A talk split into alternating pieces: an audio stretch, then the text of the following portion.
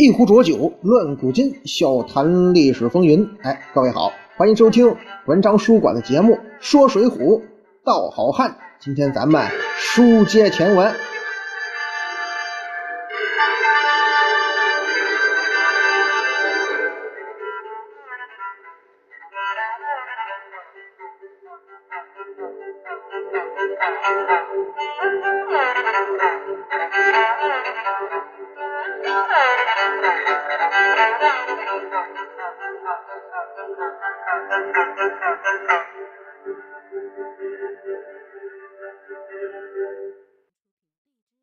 节目开始之前呢，君南先得跟这个一直在收听节目的听众朋友啊道一个歉，因为前段时间呢，我们家老爷子呢高血压住院啊，没办法，这个君南独生子，所以只能是先伺候老头儿。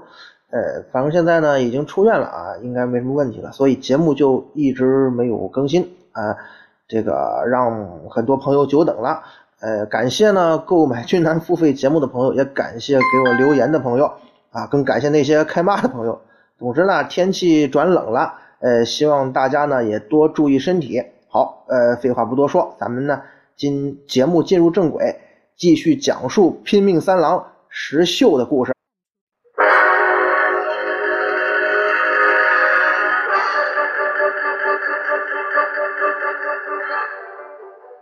上回咱们说到，这石秀啊结识了杨雄，后来呢，干脆就住到杨雄庄里头去了。当然了，人家哥俩处的不错。石秀呢跟这杨雄的媳妇潘巧云，就这嫂子呢，起码第一次见面啊，这个互相印象还可以。后来呀，石秀帮着这个杨雄的岳父潘公经营了一个从屠宰到经营一条龙的肉铺。哎，好像啊，哥俩这相识啊，到相处啊。都还不错。冬天到了，天气冷了，就像现在似的。这石秀呢，毕竟这是比打柴的时候生活条件要好多了，于是里里外外那都换了新衣服。而恰恰就是这一身新衣服啊，惹出了那个日后轰动冀州城的惊天血案。怎么回事呢？说这一天呢，石秀到外县去买猪，回来的时候啊，发现这屠宰作坊关门歇业了。哎。石秀可就起了疑心了。石秀这个人啊，他心思缜密，很敏感的一个人。看到这种情况啊，他怎么想的呀？他首先想的是，莫不是我这身新衣服招人反感了，惹了祸端了？那位说，这换身新衣服至于的吗？怎么不至于啊？石秀他就这么想，他觉得吧，是不是我这换身衣服招那嫂子潘巧云的反感了？让嫂子潘巧云起疑心了呢？有朋友肯定会问呢，却南这话说的，石秀的表现很让人不理解呀，不就是一身新衣服吗？这你至于那么多心吗？再者说，你石秀换新衣服，跟他潘巧云有一毛钱的关系吗？你石秀凭什么怀疑是潘巧云在搞鬼呀？嘿，您别激动哈，可能啊，咱只能说可能，在当时的社会。或者说，施耐庵写作《水浒传》的时代，哈，有很多那种叔嫂之间不和的事儿，嫂子呢狠心欺负小叔子这种社会案件，让石秀对这个便宜嫂嫂，那毕竟她不是亲嫂嫂啊，啊，还有很多误会。这就说明什么呢？石秀这个人呢，心思太细，想法很多。石秀这个人做事总是追求完美，他细心又敏感。这可不是个好兆头啊！如果一个人又细心又敏感的话，往往就是自寻烦恼的节奏啊。看到石秀这个表现，有些人要起疑惑了，说：“俊南，我问你，这石秀不是号称拼命三郎吗？那什么叫拼命三郎啊？这绰号一听就是做事莽撞、不计后果的人嘛。那现在这拼命三郎的表现也太怪异了。”这种表现跟绰号是截然相反的，这是怎么回事啊？难道说石秀带着这个莽撞的绰号下隐藏了什么秘密吗？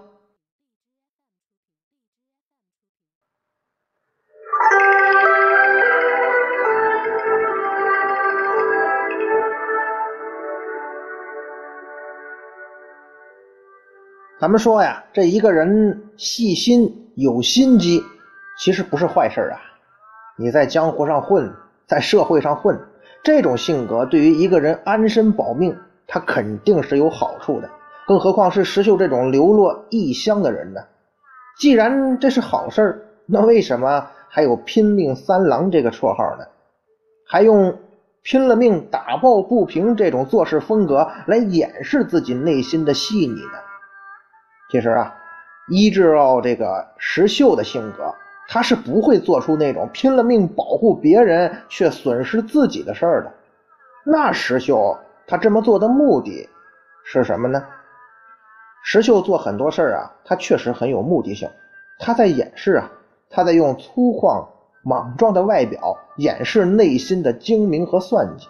你不能怪石秀啊，他只有这样才能在异乡生存呢。那么，咱们具体到这次穿新衣服这事儿。他多想啊，这件事上，石秀这回在算计什么呢？他换套新衣服与他潘巧云有何关系呀？哎，有没有必然的关系呀？石秀不知道，但是石秀知道什么呢？有句古语说得好啊，“瓜田不纳履，李下不正官”嘛。什么意思呀？这其实就是告诉人要避嫌呐。避什么嫌呢？啊，我石秀给潘公打工是吧？我不光是杀猪啊，我还管着这屠宰作坊的账目和买货卖货呢。那些银两可都得经过我石秀的手啊。我这突然做了件新衣服，那潘巧云嫂子那肯定要误会我呀，以为我贪了作坊的公款。哎，事实是这样吗？真的是潘巧云从中作梗，要变相的赶走石秀吗？要不我怎么关门呢？事实啊。还真不是这样。石秀在这个作坊里做事他有薪水啊，而且薪水是比较丰厚的。咱们前面说了，以他的薪水做套新衣服不是什么难事啊。可是就怪心这个石秀这个人啊，他心太细了，也太敏感了。他觉得吧，我做事向来问心无愧啊，可是怎么突然潘家肉铺关门了呢？是不通知我一声就悄然的关门了呀？这潘家这么对我，明显是不信任我呀！要不然为什么不提前通知我一声呢？既然他老潘家不信任我，我石秀也别死赖在这里不走了。那你石秀要走是吧？你要辞职，那就走呗。为什么非把这种事扯到潘巧云身上呢？那为什么不说是潘公怀疑你呢？当石秀提出辞职的时候啊，潘公呢？就是告诉了石秀这里头的实情。原来啊，石秀还真是误会那嫂嫂潘巧云了。为什么关门呢？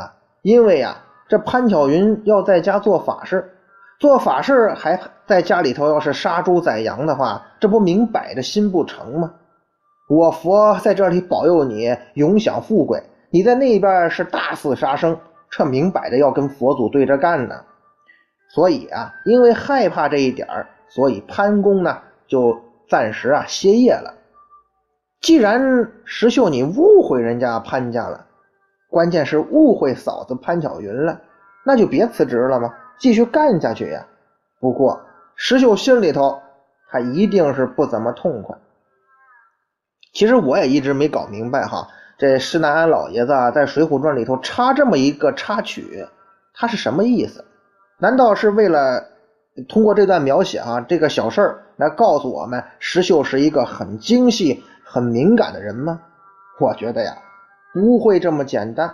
如果说作者是为了达到他心中的创作目的，你可以用其他创作手段的，用得着这么费劲吗？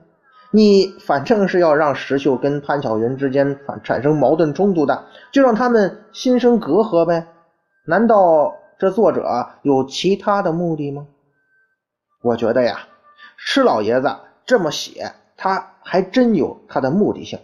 他老人家就是通过这一段普普通通的描写，揭示了石秀一个突出的性格特点，那就是石秀的性格呀。这位拼命三郎，他除了心细精明之外，他的功利心也是相当的重啊。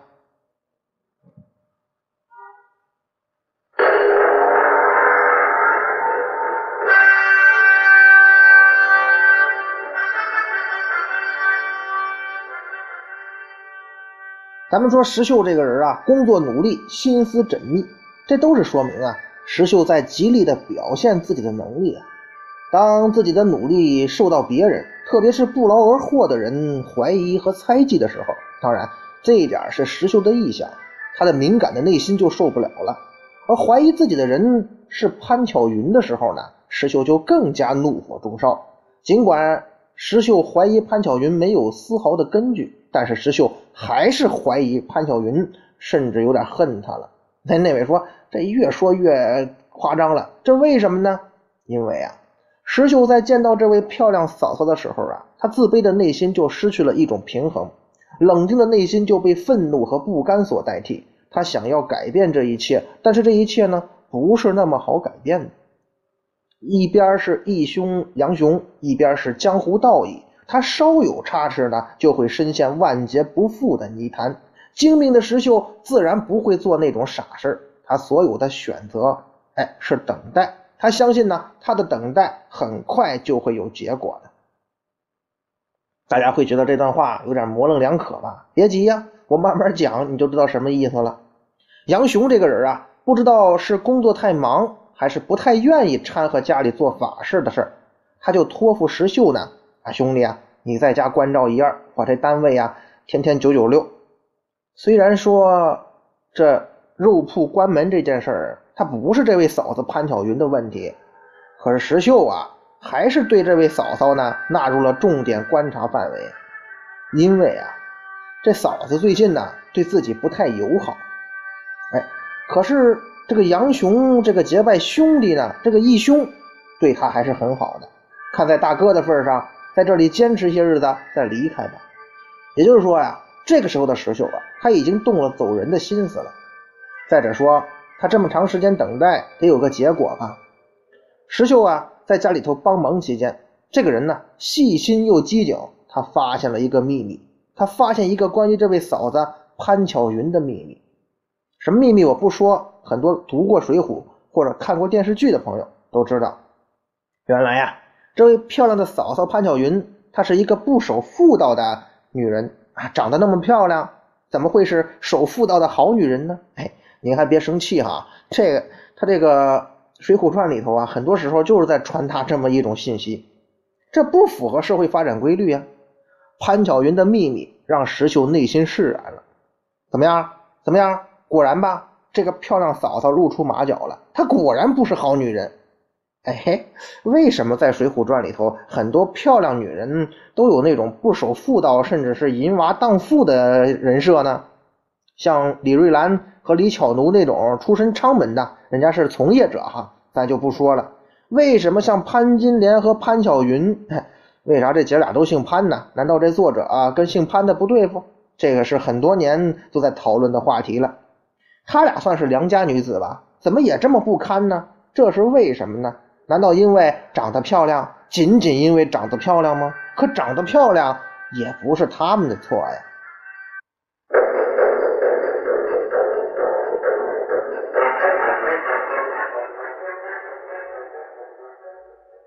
在这个问题上，我对作者是有点意见的啊。尽管说咱们不否认。自古以来啊，有很多这种漂亮的女士们，她不自重，做了一些有伤风化，甚至因色而害人性命的事儿。可是，咱也不能把全部的美女、漂亮姑娘们都一棍子打翻呢。有很多漂亮的女士，她是有底线又有良知的正义之士的。她们中的很多人做了很多男人都做不到的事儿。这作者施老爷子这么写呀，确实有点偏激。难道说？您在什么事儿上受过什么刺激啊？咱就不深究了。不过呀，既然咱们在讲《水浒传》，咱就得按照书中的描述分析吧。可是呢，一直觉得有点别扭。比如说，潘巧云，你出轨跟裴如海有事儿哈？你这么做的原因是什么呢？你这么做对你有什么好处吗？按说呀，像潘巧云的家庭情况。他跟潘金莲不一样，他比潘金莲的这个家庭条件好多了，他应该没什么理由去出轨。咱们如果，呃，粗略分析的话，家境殷实，丈夫杨雄呢身体健康，而且对她是疼爱有加，唯一不足就是杨雄工作太忙，上夜班的时候比较多。难道这就是你出轨的原因呢？哎，这这个还是不为潘巧云打抱不平了。尽管说有怀疑哈，可是你潘巧云的确确是出轨了，做了对不起丈夫的事儿，这是事实啊。既然结义哥哥杨雄把重要的任务交给了石秀，石秀他就真的认真负责起来了。其实啊，也没有什么特别的工作需要石秀去做，他只需要照顾好年老的潘公，照顾好有些伤心且柔弱的嫂子潘巧云就可以了。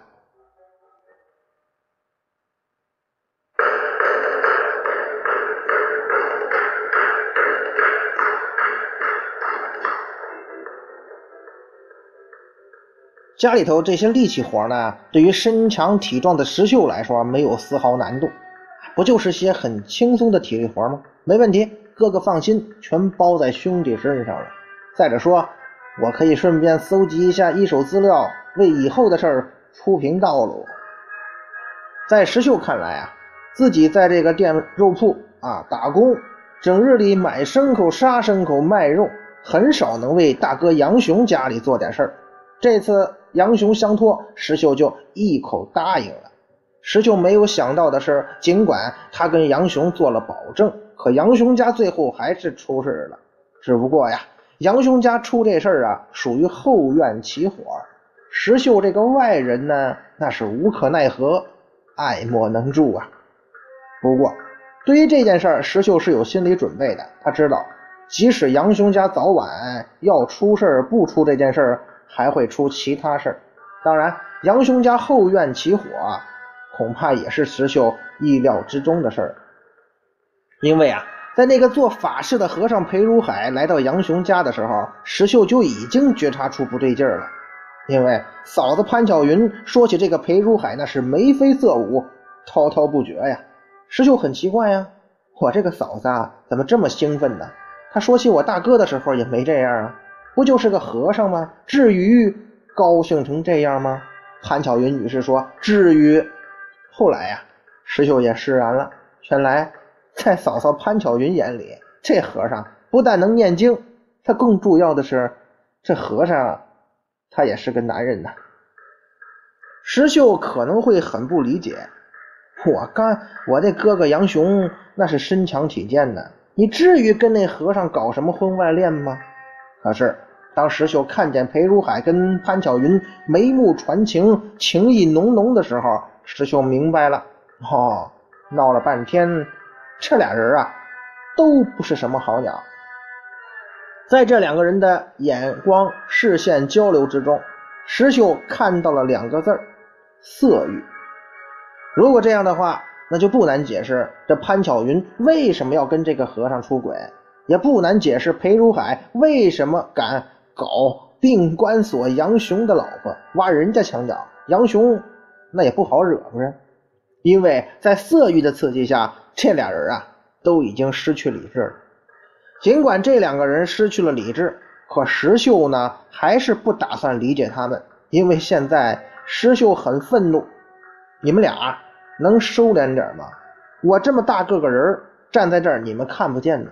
你们拿我当电灯泡啊！石秀生气，人家裴如海和潘巧云还不高兴呢。石秀在人家面前横眉立目、晃来晃去，多耽误他们俩的好事儿啊！那么，有人会说了，石秀可不可以把这色鬼裴如海痛扁一顿，让他从此绝了这份念想，也免除了日后的人命惨案呢？其实石秀是不可以这么做的。为什么呢？咱们假想一下啊。石秀如果真的把这裴和尚打一顿，潘巧云肯定会问石秀啊：“你干嘛？你为什么这么做呀？打我海哥哥呀？”石秀要怎么回答呀？如果你是石秀，你怎么回答？为什么打他？因为嫂嫂你不守妇道呗。哼！如果石秀真的这么说，不单单潘巧云不会饶了他，那杨雄恐怕也会跟他恩断义绝呀。咱们看，后来到了翠屏山，杨雄还是希望潘巧云能够回头是岸，甚至会觉得呀，石秀是在诬陷自个儿媳妇，没有真凭实据就诬陷你嫂嫂，这可不能饶恕。最主要的是，这是给我们杨家泼脏水呀！这种诬陷，哪个男人、哪个家庭会受得了啊？石秀如果这么做了，这就是受累不讨好，把小事儿搞成大事儿那你石秀凭什么打裴如海啊？你是说裴如海不守清规，跟女施主勾勾搭搭？别说人裴和尚死不承认，就算是裴如海的工作单位报恩寺，他也不会饶了你石秀，一定会跟石秀对簿公堂。那样的结果不用说呀，最终肯定是石秀要输官司呀。也就是说，石秀如果仅仅打这个和尚一顿，那是输情又输人。石秀何等精明啊，他会干那种傻事吗？再者说，这样做。也不符合石秀的心意啊！现在不管裴如海和潘巧云怎么眉来眼去，那毕竟是这俩人私下的隐秘之事啊，他不会留下什么证据，他不会让你石秀到跟前去拍照啊、录像啊。再说那时候也没摄像机呀，没手机呀，就算是有，你录下这俩人对望几眼，又能说明什么问题呢？什么问题都不能说明了，所以。如果石秀贸然动手打了裴和尚，不但他潘巧云会恼怒，杨雄他也不好交代呀，更有可能是俩人连兄弟都做不成了。所以石秀只能选择沉默。尽管他知道这嫂子潘巧云呐，也不是什么本分的良家妇女，可除了无可奈何，只有奈何无可了，只能为杨雄鸣个不平而已。但是说了这么多，石秀的精明。他石秀，他毕竟是有着拼命三郎的莽撞人设呀。他有武功，有气力。再者说，他这人心思缜密，很有心计。为了杨雄哥哥不戴这个绿帽子，他就想不出好办法杜绝这件事儿，继续往前发展吗？其实啊，石秀是有办法的。就凭石秀的体格和武功，如果他把裴如海拎到一个没有人的角落里威胁一番，或者偷偷给裴如海来个闷棍。打个半死，都可以杜绝这种事儿继续发展，也可以避免日后那四条人命的血案。但是啊，石秀选择了沉默，他用他的沉默放纵这件事向前发展，丝毫不去阻拦。那么，为什么石秀有办法偏偏不行动呢？这是为什么呢？虽然说呀，石秀的内心斗争很厉害。但是他的一种情感告诉他，他不能感情用事，他要忍耐。石秀这是要忍什么呢？他这么纠结，这么痛苦，他是为什么呀？裴如海在杨雄家做法事的时候，石秀选择了沉默，既不阻拦，也不暗示杨雄提防裴如海和潘巧云的事儿。石秀的沉默让裴如海那两个人啊哈。觉得吧，石秀应该没有察觉他们一男一女之间的不正常关系。既然石秀没有发觉，那咱们只要避开这块绊脚石，可以继续成全好事了吧？这个石秀啊，是个危险分子。听说他是什么拼命三郎，他为了别人拼命都帮忙。他为了结义哥哥的清白名声，会不会拼命阻止俺们两个的在一起呀？所以俩人一听，他是一直在想办法的。怎么避开杨雄和这个机警的石秀？终于啊，潘巧云心生一计，他谎称要到裴如海的寺院里去还愿啊，这样呢，不但成功甩掉石秀这个煞星，还可以跟裴师兄呢共度玉河，那是两全其美啊！潘巧云呢，为了男欢女爱，忘了廉耻，忘了危险，忘了一切呀。到了报恩寺，由于没有石秀表面上的阻拦，俩人是美梦成真，算是成全了好事。可是奸情成事实之后啊，二人觉得在报恩寺约会不但理由不充分，而且暴露的几率较大，最主要是不过瘾呐。为了长相厮守，潘巧云又想了一个好办法。当然，这好办法得加引号啊。由于咱们前面说了，杨雄啊经常上夜班，不在家。潘巧云就给裴如海出了个主意，让他在杨雄不在家的时候啊，到杨家去跟他约会。就这样，杨雄不在家的日子里，有人填补了潘巧云女士床上的空白。潘巧云和裴如海在杨雄的家里头过了一段相当舒适的生活。这俩人啊，胆子太大了。杨雄虽然值夜班去了，可石秀还在家呢。你就不担心这石秀出来搅局吗？潘巧云和裴如海啊，可能会被欲火烧昏了头脑，也可能觉得吧，他们这通奸的计划实施的太顺利了，应该不会出什么意外。最主要的是，他们觉得这石秀什么拼命三郎啊，并不像外界传的那么厉害吗？所以就渐渐的忽视了石秀这个人的存在。哈哈。你们把拼命三郎视为无物是吧？那就离倒霉不远了。那拼命三郎为了不相识的人都能拼命维护，何况是结义哥哥家的事儿呢？再者说，裴如海给杨雄戴绿帽子，石秀怎么能忍得下去？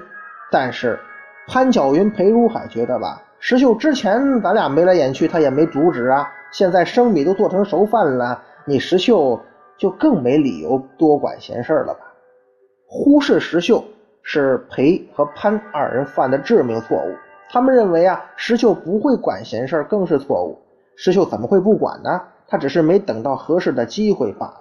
其实石秀早就等着这一天到来呢。那么，石秀在等到这一天后，在潘巧云跟裴如海有了通奸的事实之后，石秀应该怎么做呢？这可不是先前的眉目传情啊！现在俩人都上床了，有了确凿证据了。石秀有什么办法在不通知杨雄的情况下，独自把这件事摆平呢？石秀觉得呀，事情到了这一步，不能等闲视之了。他要把这件事告诉杨雄。那么，除了把这件事告诉杨雄之外，还有别的办法避免杨雄出丑，避免杨家出丑吗？